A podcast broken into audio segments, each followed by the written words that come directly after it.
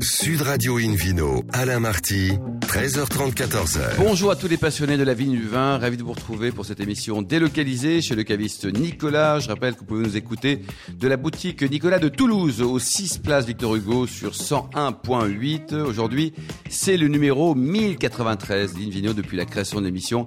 C'était en 2004, mon cher Frédéric. Retrouvez-nous sur Facebook et également Instagram.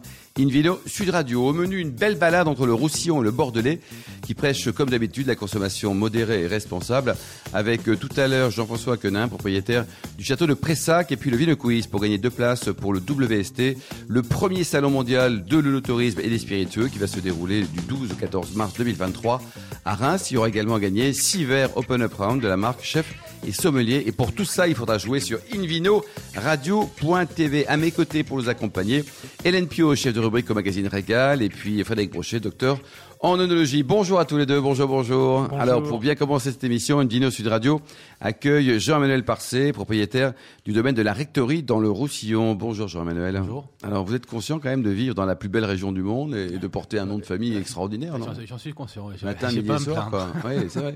Alors, racontez-nous la, la famille Parcé et, et ce, cette belle région du Roussillon. Euh, racontez-nous un peu l'historique. Alors l'historique, euh, bah, c'est mon père euh, Thierry Parcé et mon oncle Marc Parcé qui ont créé le domaine en 84 et ils ont repris des, des vignes qui étaient euh, dans la famille depuis plusieurs générations, qui étaient à la cave coopérative. Et ils ont préféré faire leur propre vin. Et donc c'est pour ça qu'ils ont sorti les, les, vignes. Et ils ont créé ce domaine en 84 avec au, au départ c'était 7 hectares. D'accord. 7 hectares de vignes. Et puis après on a on a pris d'autres vignes, d'autres parcelles et là actuellement on est à 34 hectares. Au total. Donc vous êtes en vous avez une double appellation, hein, Collioure et Bagnoul, c'est ça? Oui, au départ, on s'est vraiment fait connaître euh, avec les vins doux, les, les, les Bagnoul Rimage, et dans les années 80. Et après, euh, on est vite passé sur le Collioure, donc c'est un, un, vin rouge sec et, et le Collioure blanc aussi. On s'est fait connaître aussi avec le Collioure blanc en 93. On, on a, on a fait le choix de, de, de, vinifier les grenageries pour en faire des vins secs. Ces grenageries qui étaient, euh, euh, cueillies et, euh, mis en, en, cuve avec les grenaches noirs parce qu'il y a beaucoup de vignes qu'on plantait. D'accord. À complanter, ça veut dire quoi, Frédéric, Parce que là, ça veut dire qu'en fait, il y a, y a complanter, c'est quoi ça? Historique de l'ensemble du vignoble mondial d'ailleurs, et qui se pratique encore dans certains pays, qui revient même à la mode, qui consiste à mélanger en fait mmh. les, euh, les, les, variétés, donc mélanger les cépages au sein d'une même parcelle. C'est la pratique classique à, à Châteauneuf-du-Pape. Mais ça, c'est pour les feignants, ça non? Parce que non, normalement, non, on fait une parcelle avec non. des grenages gris, une autre avec des grenages Justement non pas. On faisait pas ah. du tout ça, parce que d'abord, à l'époque, on il y a longtemps, on n'identifiait pas toujours très bien les cépages, donc il n'était pas toujours possible de, de bien les séparer, et puis on les multipliait de manière simple. C'est-à-dire qu'avant le phylloxéra, on coupait un brin sur une vigne et puis on, on plantait euh, directement mmh. pour faire le pied suivant. Et donc, euh, ceci induisait des, des, mutations qui pouvaient parfois se produire. Et notamment dans le Roussillon, on peut trouver comme ça tout mélanger, les différents mmh. types de grenache, c'est-à-dire les trois couleurs du grenache, le blanc, le gris et le noir, mmh. qui se mélangent dans une même parcelle, voire parfois beaucoup d'autres variétés. Et la pratique redevient à la mode parce qu'elle limite en fait l'expansion des maladies, aussi, les problématiques oui. de, de, de, multiplication des maladies, qui finalement se, se, multiplient beaucoup plus simplement quand tous les frères sont jumeaux, ils sont tous malades en même temps. Ils, ils se vendangent tous en même temps, mais ils sont tous malades en même temps, c'est l'un des problèmes. Jean-Emmanuel, dites-nous, ces bagnols, ce sont des vins doux naturels, ils sont vraiment naturels ou pas?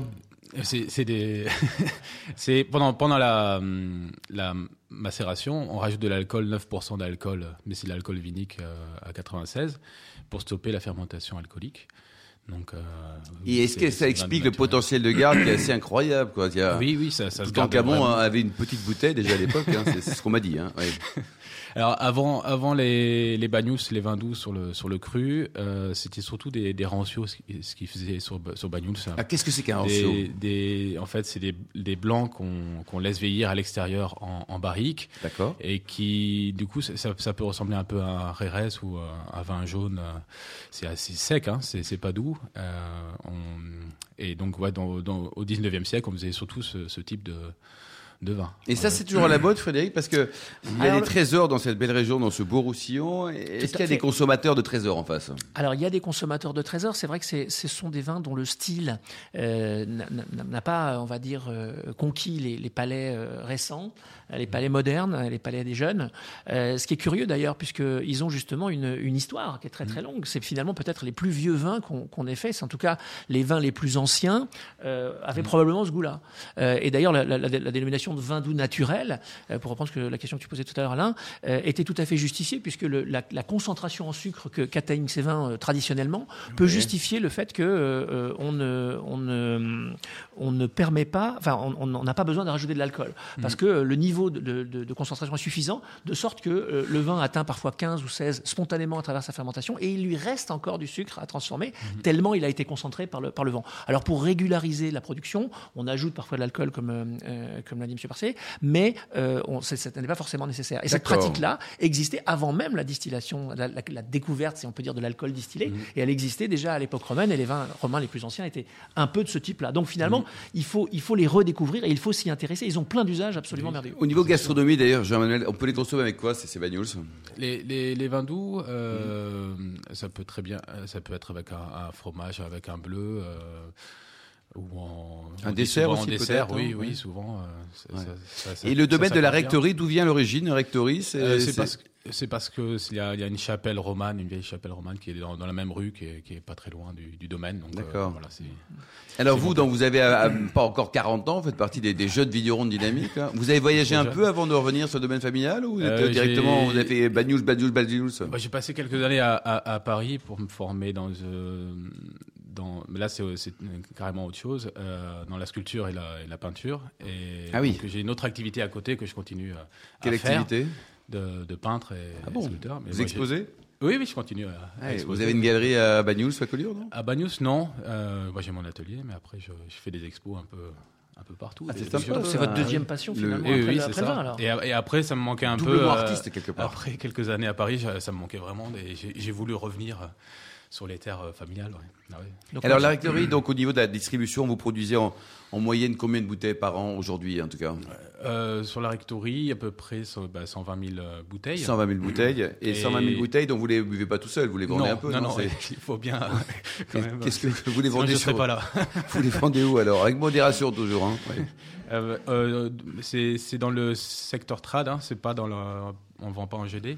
Euh, donc, Alors, trad GD pour le consommateur. Chez, chez les cavistes, les, les, restaurateurs et, et l'hôtellerie. Et l'hôtellerie, quoi. Vous faites aussi de la vente directe, peut-être? Euh, Oui, un petit peu. Mais ça, c'est pas une, ça représente pas une grosse euh, part de, de, marché sur le domaine. Mais euh, on en fait, un, on en vend un petit peu euh, dans l'année, mais surtout en été, quand il y aura, il y a quand même beaucoup de touristes qui viennent sur Bagnols. Absolument. Alors, pour juste pour comprendre, là, vous avez deux appellations, les Collioures, les Bagnols. Oui. Et ça concerne et plusieurs villages et on quatre... choisit ce qu'on fait. Racontez-nous un peu. C'est ça, oui, c'est quatre communes. Il y, a, il y a Cerbère, qui est vraiment proche de la frontière, à la frontière espagnole. Il y a, il y a Bagnols, Port-Vendre et Collioures. Et quatre, quatre communes et il y a à peu près 1300 hectares de, de cultiver euh, au total pour les quoi. deux appellations. Et le vigneron choisit sur ces quatre oui. communes s'il veut faire du, du vin doux, du vin, doux, euh, du vin sec. Et on a la quoi. chance aussi quand même sur ce cru d'avoir des, des, vieilles parcelles. Bon, en tout cas moi sur le domaine, ça va jusqu'à 140 ans. J'ai vraiment des vieilles parcelles. Et tous les ans, dès qu'il y a un pied qui meurt, on le, on le remplace, on fait de la sélection massive. Par un petit on, jeune. On, on, récupère les, les vieux bois. Frédéric Brochet, monsieur le docteur, dites-nous là, euh, nous parle de, de vignes de 140 ans. Est-ce que c'est forcément bon quand c'est vieux? Je parle de vignes. Alors, il y a une espèce de, d'histoire qui fait que oh, tout le monde pense que les vieilles vignes produisent toujours des meilleurs raisins que les, que les jeunes vignes. Euh, si, si, on regarde ça du point de vue scientifique, il y a une étude qui est sortie l'année dernière, qui est une étude qui a été menée pendant 30 ans en Allemagne, euh, de manière très rigoureuse, et qui montre pas ça.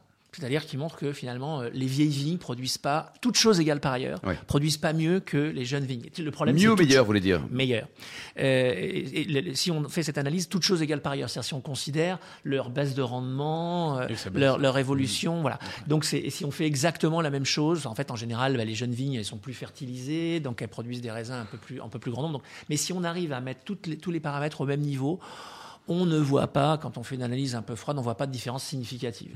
Euh, cet effet-là est aussi un peu, on va dire, euh, euh, appuyé par le fait que l'amélioration de la sélection des variétés fait que euh, on, on, a des fois des, des variétés qui sont plus qualitatives parce qu'elles ont été euh, mieux sélectionnées dans le temps. Donc, entre une vigne qui a 100 ans, eh ben, en, en, 100 ans, on a choisi oui, des, des, des, des, des choses sont passées au, au, sein des mêmes, des mêmes cépages. On a choisi des, sous-cépages, si on peut dire, qui sont, qui sont, en général des clones ou des, groupements d'individus qui sont plus productifs, enfin, qui sont plus qualitatifs.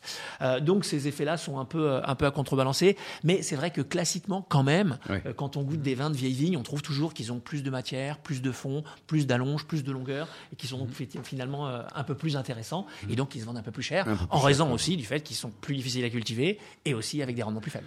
Euh, Jean-Onel, on parle un peu des collioures maintenant. Collioure, vous avez les trois couleurs? Oui, alors le, bah, comme je disais, pour le collioure blanc, euh, on a eu l'appellation en 2002. Oui. Avant, on a commencé à le faire en 93, c'était en 20 pays de la côte vermeille. Et, et les collioures rouges et collioures rosés. Et au On fait niveau donc de, vous êtes la, la tendance rosée là qui est c'est quand même une vague qui est incroyable. C'est Oui. pareil aussi sur les collioures. Vous avez un pourcentage plus important en rosé? Ou alors vous maintenez les rouges et les blancs? Euh, sur le domaine, en tout cas sur la rectory, on fait pas énormément de, De rosé. De rosé hein. On a fait une petite partie. euh, après, euh, il y a un tiers de blanc et puis après, surtout des rouges. Et les rouges, donc ce sont des, des vins à consommer jeunes euh, sur le Euh, fruit. Il y a un potentiel de garde. Il ça- faut les attendre? Il y a, a- bon, a- j'ai la cuvée côté mer euh, avec un élevage qui est plus court et euh, je trouve qu'on on peut le consommer assez rapidement, mais les autres cuvées, il faut les attendre quand même. Moi, je pense qu'il faut conseiller euh, trois ans avant de les. Trois ans avant Oui, de, oui, de la bouteille, oui, quoi. Vous confirmez parce qu'il y a aussi des, des degrés. euh, C'est c'est un réchauffement climatique. hein. Il y a pas mal d'alcool. Vous titrez Mm. combien sur les bouteilles en, En moyenne général, c'est à, à 15, 15 et demi. ouais. 15, Oui, 15 c'est- et demi, quoi. Bon, alors vous bidouillez, on arrive à 14,5, mais non, non, je plaisante, vous bidouillez jamais, comme aucun vigneron français, ça se saurait. Mais c'est vrai que pour un client, le consommateur lambda, il voit sur l'étiquette un, un 14, déjà, ça commence à tilter, là. Oui, et oui. quand on passe les 15, il se dit, je pars en courant, et, non et du coup, il faut, il faut, il faut récolter assez tôt euh, Oui. pour, euh, pour éviter d'avoir des, des, rend- des, des degrés trop élevés. On commence à accueillir à 13,5 et après, ça, au bout d'une semaine, deux semaines, ça monte très vite. hein. C'est- Oui, Frédéric, ça, c'est un des soucis peut-être qu'on peut avoir dans, le- dans le vin, dans le sud de la France au sens large. Ouais, il faut quand même voir aussi que globalement, on boit de moins en moins de vin et on attend du vin qui soit de plus en plus puissant. Oui. Donc aujourd'hui, c'est c'est un peu un paradoxe, c'est-à-dire qu'à la fois la clientèle demande des vins qui sont moins alcoolisés euh, pour plein de Mhm. raisons, on va dire sociales, mais du point de vue gustatif, euh, il est clair que Tout entre dépend un de vin à l'équilibre. 11 degrés et un Tout vin à 15 degrés, euh, voilà, tout dépend de l'équilibre qu'on peut ça. trouver. On peut avoir un vin à 11 et pas du tout équilibré, qui, qui- on va ressentir beaucoup plus l'alcool que. C'est ça. Et puis en même temps, donc euh, effectivement, sur ces terroirs-là où on a quand même une grande concentration liée à la, la climatologie extraordinaire, euh, eh bien euh, la concentration en alcool fait partie du type du vin et qu'on va aussi retrouver dans beaucoup de vins d'Espagne qui eux sont particulièrement à la mode d'ailleurs. Il y a un site internet peut-être pour en savoir plus? Site internet de la Rectory, c'est Oui, bah, il faut, faut, faut, euh, Faut marquer domaine la rectory sur. euh, on peut Merci le beaucoup. facilement. Merci beaucoup, Jean-Manuel Parcé. Vous êtes quelqu'un de juste formidable. Vous aussi, vous êtes formidable, Frédéric Brochet. On se retrouve dans un instant chez le caviste Nicolas de Toulouse pour cette émission délocalisée avec le Vino Quiz pour gagner deux places pour le WST, premier salon mondial de l'onotourisme et des spiritueux du 12 au 14 mars 2023 et six verres Open Up Round de la marque Chef et Sommelier. À tout de suite. Sud Radio Invino, Alain Marty, 13h30, 14h. Retour chez le caviste Nicolas au 6 place Victor Hugo à Toulouse pour cette émission délocalisée. Nous vous remercions d'être toujours plus nombreux à nous écouter chaque week-end. N'hésitez pas à réagir sur les réseaux sociaux, notre compte Instagram Invino Sud Radio. On retrouve tout de suite Frédéric Brochet, Docteur Brochet et le Vino Quiz. Alors le Vino Quiz, je vous en rappelle le, principe. Chaque semaine, nous vous posons une question sur le vin et le vainqueur gagne de très très beaux cadeaux. Cette semaine, deux places pour le WST International Trade Fair, le mondial de l'onotourisme et des spiritueux, qui se déroulera du 12 au 14 mars 2023 à Reims. Et six verres Open Up Round de la marque Chef et Sommelier appartenant au groupe Arc, leader mondial des arts de la table. Alors la question de la semaine dernière était à quoi font référence les noms de chaque cuvée du domaine Maestracci, dont Camille Anaïs Choix est la propriétaire en Corse. Alors la réponse A était proposée était l'histoire du domaine de la famille Maestracci, la réponse B les musiques préférées de Camille Anaïs, et la réponse C la météo le jour de la mise en bouteille. Et la bonne réponse était la réponse A. Très bien. Alors cette semaine, Frédéric. Alors cette semaine, eh bien, euh, la question porte euh, sur notre invité. Euh, outre le vin, quelle est la deuxième passion de Jean-Emmanuel Parcé, le propriétaire du domaine de la Rectory dans le Roussillon que Alors. vous venez d'entendre? Très, très, très beau domaine. Absolument. La réponse A est la peinture et la sculpture. D'accord. La deuxième réponse B, c'est la luge. La luge. Ah oui, il n'est pas loin du Mont Canigou. Oui, euh, absolument. Et puis, oui, Et la réponse C, ouais. la trottinette, parce que les quais de Bagnols et de Collioure sont particulièrement intéressants. Donc c'est A, pour B ou C, répondre- A, B ou C. Pour répondre et gagner deux places pour le WST International Trade Fair, le mondial de l'onotourisme et des spiritueux, qui se déroulera du 12 au 14 mars 2023 à Reims, et six verres Open Up Round de la marque Chef et Sommelier, rendez-vous toute la semaine sur le site invinoradio.tv, rubrique Vino Quiz. Le gagnant sera tiré au sort parmi les bonnes réponses. Merci beaucoup, Frédéric Brochet de Vino Sud Radio. A le plaisir d'accueillir maintenant Jean-François Quenin, propriétaire du domaine de Pressac à Saint-Émilion. Bonjour Jean-François. Bonjour. Alors racontez-nous, hein, vous avez fait un grand virage dans votre vie. hein. Comment on passe de Darty aux vignes de Saint-Émilion? Bandit un peu fou. Euh, en fait, euh, avec mon épouse, on commençait à acheter une petite propriété à la lande de Pomerol euh, pour se faire plaisir et placer un peu d'argent. Et au bout de deux ans, le virus a pris, donc j'ai quitté Darty, je suis allé à l'école à Bordeaux. Vous étiez actionnaire de la boîte? Pardon? Vous étiez actionnaire de Darty? J'étais dans la direction générale, oui. D'accord. Et donc je suis allé à l'école à Bordeaux, au lycée agricole, À quel âge? À 48 ans.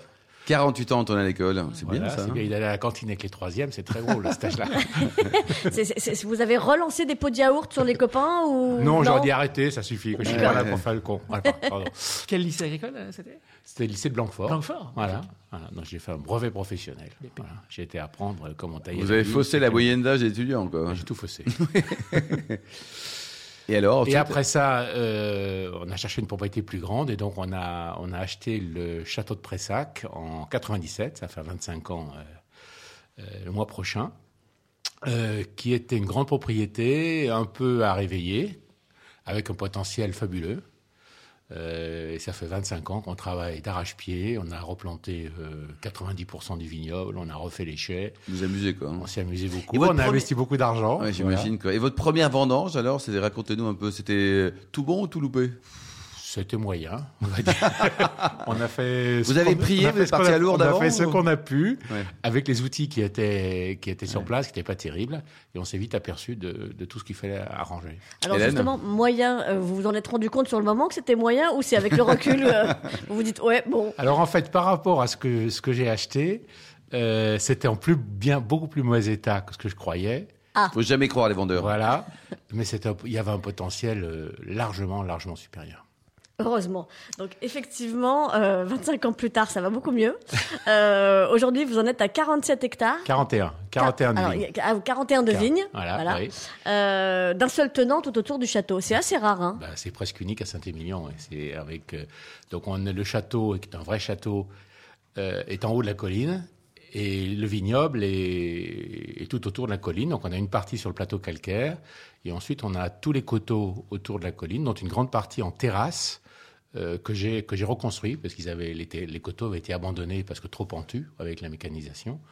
Et donc j'ai pu remettre tout ça en culture en construisant des terrasses. Donc ça a été des très très gros travaux. hein. Oui, Effectivement, ça fait un peu travaux d'Hercule. Et, et, et pourquoi replanter 90% des parcelles? C'est que c'est quoi le, Alors en fait, les, les vignes, étaient, des vignes? les vignes étaient en très mauvais état. Elles étaient âgées, elles, étaient, âgées, il malades? Manquait, il manquait un pied sur deux. Euh, voilà, donc on a tout, on a tout repris à zéro. On a travaillé longtemps avec Claude Bourguignon, euh, qui m'a aidé euh, parcelle par parcelle à, réorganiser le vignoble, à choisir les porte-greffes, à choisir les cépages. euh, voilà, donc on a fait les choses calmement, mais je crois sans trop se tromper, sans trop faire d'erreurs. Il, semblerait que vous n'ayez effectivement pas fait beaucoup d'erreurs puisque vous êtes euh, tellement devenu un modèle que euh, en quelques années vous êtes devenu, enfin en quelques années, euh, quand même ça vous a pris un petit peu de temps, mais, mais voilà, président de l'Union Saint-Émilion Pomerol Fronsac, président du Conseil des vins de Saint-Émilion, vice-président de la Fédération des grands vins de Bordeaux et membre du bureau du CIVB. On, peut supposer donc que vous êtes un petit peu devenu un modèle quand même avec ce que vous avez fait. Bah, C'est-à-dire que je me suis, je me suis investi dans les, au syndicat viticole de Saint-Émilion. Et puis quand euh, bah, vous vous investissez, que euh, eh ben, vous mettez le doigt dedans et vous aspirez quoi. Ça, ça fait peur, ça donc, fait, ça, comme ça, ça prend beaucoup, fout ça carrément prend, la beau- trouille, hein. ça prend beaucoup de temps aussi. Oui, ça je, je, je veux bien Mais c'est intéressant, hein. Euh, donc, euh, bah, ce, ce, ce château de Pressac, euh, voilà, vos, vos- vos deux casquettes, du coup, vous, vous les avez menées. euh, comment? C'était euh, vous, vous consacrez combien de temps à chacune de vos casquettes? Alors je suis plus du tout maintenant dans le collectif. J'ai Ouais. arrêté, en 2016. Et là maintenant je suis toujours à 100% dans la euh, dans la gestion du, du château et ça me prend de plus en plus de temps finalement. Je euh, c'est sans fin. hein. Plus, on, plus, on, plus on met le doigt dedans là aussi et plus, et Plus on est aspiré. plus on est Ça, aspiré. c'est- c'est- L'aspirateur chez Darty, ça revient souvent. hein. Vous avez quand même des, des grosses séquelles de votre métier Bien précédent. sorti, hein. là, là, Faut, ça euh, c'était répété. bah, hein, non, mais deux Il y a du de boulot suite. à bord d'une Voilà, vidéo Sud c'est Radio. ça, ouais. c'est ça. Oui, alors revenons au vin C'est là. ça, Oui, voilà, oui. revenons au vin. Euh, donc, votre nouveau chantier, euh, c'est euh, la protection du végétal sous toutes ses formes. Enfin, c'est pas un nouveau chantier, mais vous avez fait une étude sur la question récemment. Oui, alors, on, on a fait ça un peu comme M. Jourdain fait de la prose. Euh, euh, on s'est intéressé à l'environnement, euh, on s'est intéressé à l'impact qu'on avait, au tassement des sols. Ça, c'est Claude Bourguignon qui m'a laissé, m'a fait comprendre qu'il fallait pas tasser les sols. Et puis, comme on a une grande propriété, ben on a, on a essayé de développer la biodiversité. Donc, on a fait une étude récemment et on a découvert beaucoup plus de choses qu'on ne croyait. Euh, Il y a plein de bébêtes chez vous. il y a plein de bébêtes, comme vous dites. Il y a une vingtaine d'oiseaux protégés. Il y a des écureuils roux. Il y a des chouettes hulottes. Il y a, enfin bref, bref, bref. Euh, il y a des espèces invasives aussi, on a trouvé. Donc ça, il va falloir s'en occuper. Qu'est-ce qu'il y a par exemple des, des écrovisses, euh, des écrovisses américains. C'est super Ah oui. bon ça. Eh, c'est super bon, mais c'est pas très bon pour, le, pour la biodiversité parce, parce que ça mange les, les écrevisses. Il, il faut, il faut les manger avant faut qu'elles les mangent manger le avant reste. qu'ils Faites mangent. une table Dépêchez-vous. d'hôte, une table Voilà. Et on- bon, ben, il y a des, il y a des bébêtes. euh, Alors, il y a des, il y a des chauves-souris, il y a des coccinelles, il y a des. En fait, c'est un zoo chez vous, hein, c'est un zoo, oui. Il y a, il y a aussi des trucs qu'on aime moins, voir- moins voir, les sangliers, des chevreuils, parce que ça fait un peu de dégâts. Bah oui, mais ça, Mais on ça, fallait c'est bien parce content de que les voir. c'est Voilà. parce que vous avez des beaux raisins. Ils se Voilà. trompent pas en général. hein. non, mais ils, ils vont là où c'est mûr. Hein, je veux dire, vrai, voilà. Donc on a on a également des donc on a on a planté des haies, on a laissé des des, des taillis, euh, on a beaucoup de, de- les talus des terrasses qui sont enherbés, on a des murs de pierre qui sont des extraordinaires réserves pour pour tout, pour tous les reptiles, les insectes, etc. Donc voilà, c'est très riche. Voilà, avec tout ça, faut le financer. Vous les vendez un peu vos bouteilles ou pas alors? J'essaye, mais je sors pas beaucoup d'argent de la, de la propriété parce que je remets tout. Voilà. Et alors, donc, vous vendez combien de bouteilles au total en moyenne, hein, hors, hors Euh, événement climatique On est entre malheureux 150 et 200 000 bouteilles par an. D'accord. Et vous les vendez comment? Vous avez un réseau de distribution Alors on vend, on vend, par la place de on vend essentiellement par la place de Bordeaux, et les ventes se répartissent à peu près en trois tiers, un tiers en France, un tiers en Europe de l'Ouest, et un tiers ce que j'appelle le grand export, c'est-à-dire Amérique et Asie. Et le no-tourisme, ça vous, ça vous parle? Alors une tourisme, là aussi on a fait ça un peu comme Monsieur Jourdain, c'est-à-dire que quand Visite les des chauves-souris, des écrevisses. Voilà, c'est-à-dire que quand les gens Laissez-moi se- deviner, vous avez été inspiré. non, bon. un peu, un peu aussi. C'est-à-dire qu'en fait, quand des personnes sont venues et sonnaient, bah, j'ai fait les visites. Et je suis allé jusqu'à 2000 visites par an tout seul. votre sonnette, elle est bonne. hein, parce Elle est que bonne. c'est- Ah ouais. Jusqu'à ce que ma femme me dise, c'est peut-être, ça serait peut-être bien que tu t'arrêtes un peu le C'est samedi ça. et le dimanche. Donc j'ai pris une personne, puis deux, puis trois. Donc juste avant le Covid, on était à 10 000 personnes par énorme, an. c'est énorme. Et là, on est à 4 5 000. Ouais. Bah, Et- ils, ils achètent un peu quand même Ouais. D'accord. Donc Ouais. la visite est gratuite, je suppose Non, elle est payante. Ah, combien vous la Elle est vendez payante. Ah, on- bah, il faut bien financer les trois salaires. C'est Bah oui, bien sûr, les- Donc, on, on facture 20 euros par euh, visite. D'accord. La visite dure aujourd'hui, on fait des visites euh, assez qualitatives, donc elle dure euh, une heure et demie. D'accord. Euh, on fait déguster 80, on fait déguster les vins en aveugle. Donc on fait deviner aux gens les... les... Pour 20 euros, ils savent même pas ce qu'ils boivent. Non, ils savent pas. Non, mais ils trouvent en général. hein. Quand Ouais. on leur explique bien, ils trouvent. Ils- ils cherchent quoi Les millésimes? Les millésimes. Alors on leur fait d'abord goûter un vin dans un verre noir pour leur faire deviner ce que c'est. Hum. Et ensuite, on leur donne trois vins, euh, deux, deux vins du même millésime, premier et deuxième vin, et un vin, un vin vieux. Et donc, on leur fait trouver par la couleur, les arômes, etc. Et ils trouvent. Et ils cherchent le rosé aussi? Le rosé, il se, trouve beau- il se trompe beaucoup parce qu'on fait un rosé qui est élevé en barrique d'acacia. D'accord. Ah oui, donc à l'aveugle. ça, à l'aveugle, ça ressemble à du vin blanc. Et alors, ce à rosé, il est pas 90%, en Saint-Émilion, hein, dites-nous là. Pardon? Jean-François, le rosé, il est pas en Saint-Émilion. Ah non, il est Bon. en Bordeaux. En Bordeaux. Et, et on vend tout au, au- au château. Tout, tout par. euh, Il est rosé rosé ou il est rosé un peu foncé? Il est rose et clair. D'accord. Donc, Voilà. Vous suivez la mode. Hélène? Absolument. Euh, donc, château de Pressac et, et tour de Pressac euh, sont vendus aussi au domaine. Quand on vient vous voir, on peut Oui. les acheter aussi au domaine. Voilà, ouais, Très bien. fait. Et puis, euh, et puis sinon, bah, c'est euh, négoce, euh, on va dire normal. C'est négoce normal. Euh, on essaye de travailler euh, euh, en collaboration avec le négoce, c'est-à-dire de construire la, la- la distribution. Ça, c'est probablement un peu mon ancien métier qui me qui me L'aspirateur. qui m'inspire l'aspirateur. Donc, je je- j'essaye beaucoup de me préoccuper du client final avec, avec le négoce, voir est Ça, c'est important, client- ça. Voilà, voilà. Euh, Frédéric, docteur Brochet, le, le potentiel de garde d'un Saint-Émilion, on peut Ah. l'attendre vraiment longtemps? Oui, alors il ne faut pas forcément les attendre toujours trop longtemps parce que les, les Saint-Émilion font partie des vins quand même qui font du Bordelais qui ont une, une véritable souplesse dès leur euh, jeunesse. Donc combien en général? Bah, on peut les garder jusqu'à une dizaine d'années, une vingtaine d'années. Une petite dizaine d'années, c'est bien, surtout les vins de, de- du château de Pressac qui ont une belle, belle concentration. Merci beaucoup Frédéric, merci également à vous Jean-François, également Jean-Emmanuel et Hélène, mais également un grand merci aux millions d'amateurs de vin qui nous écoutent chaque week-end, j'espère avec beaucoup de passion, un clin d'œil à Justine qui a préparé cette émission, ainsi qu'à Sébastien pour la partie technique. Fin de ce numéro d'Invino Sud Radio. Plus d'actualité, il faut aller sur le site hein, sudradio.fr, invinoradio.tv, la page Facebook et l'autre compte Instagram Invino Sud Radio. On se retrouve demain. Demain, ça sera à 12h30, hein, précise, pour un nouveau numéro d'Invino Sud Radio, délocalisé chez Nicolas le caviste, fondé en 1822. Nous recevrons Jérôme Corsodon, vigneron s'il en faut de la vallée du Rhône, ainsi que Benoît Borderie, propriétaire de l'excellent château Boulevard dans le sud-ouest. D'ici là, excellent week-end. Restez fidèles à Sud Radio. Encouragez tous les vignerons français et surtout respectez, n'oubliez jamais, hein, la plus grande des modérations. Salut, salut.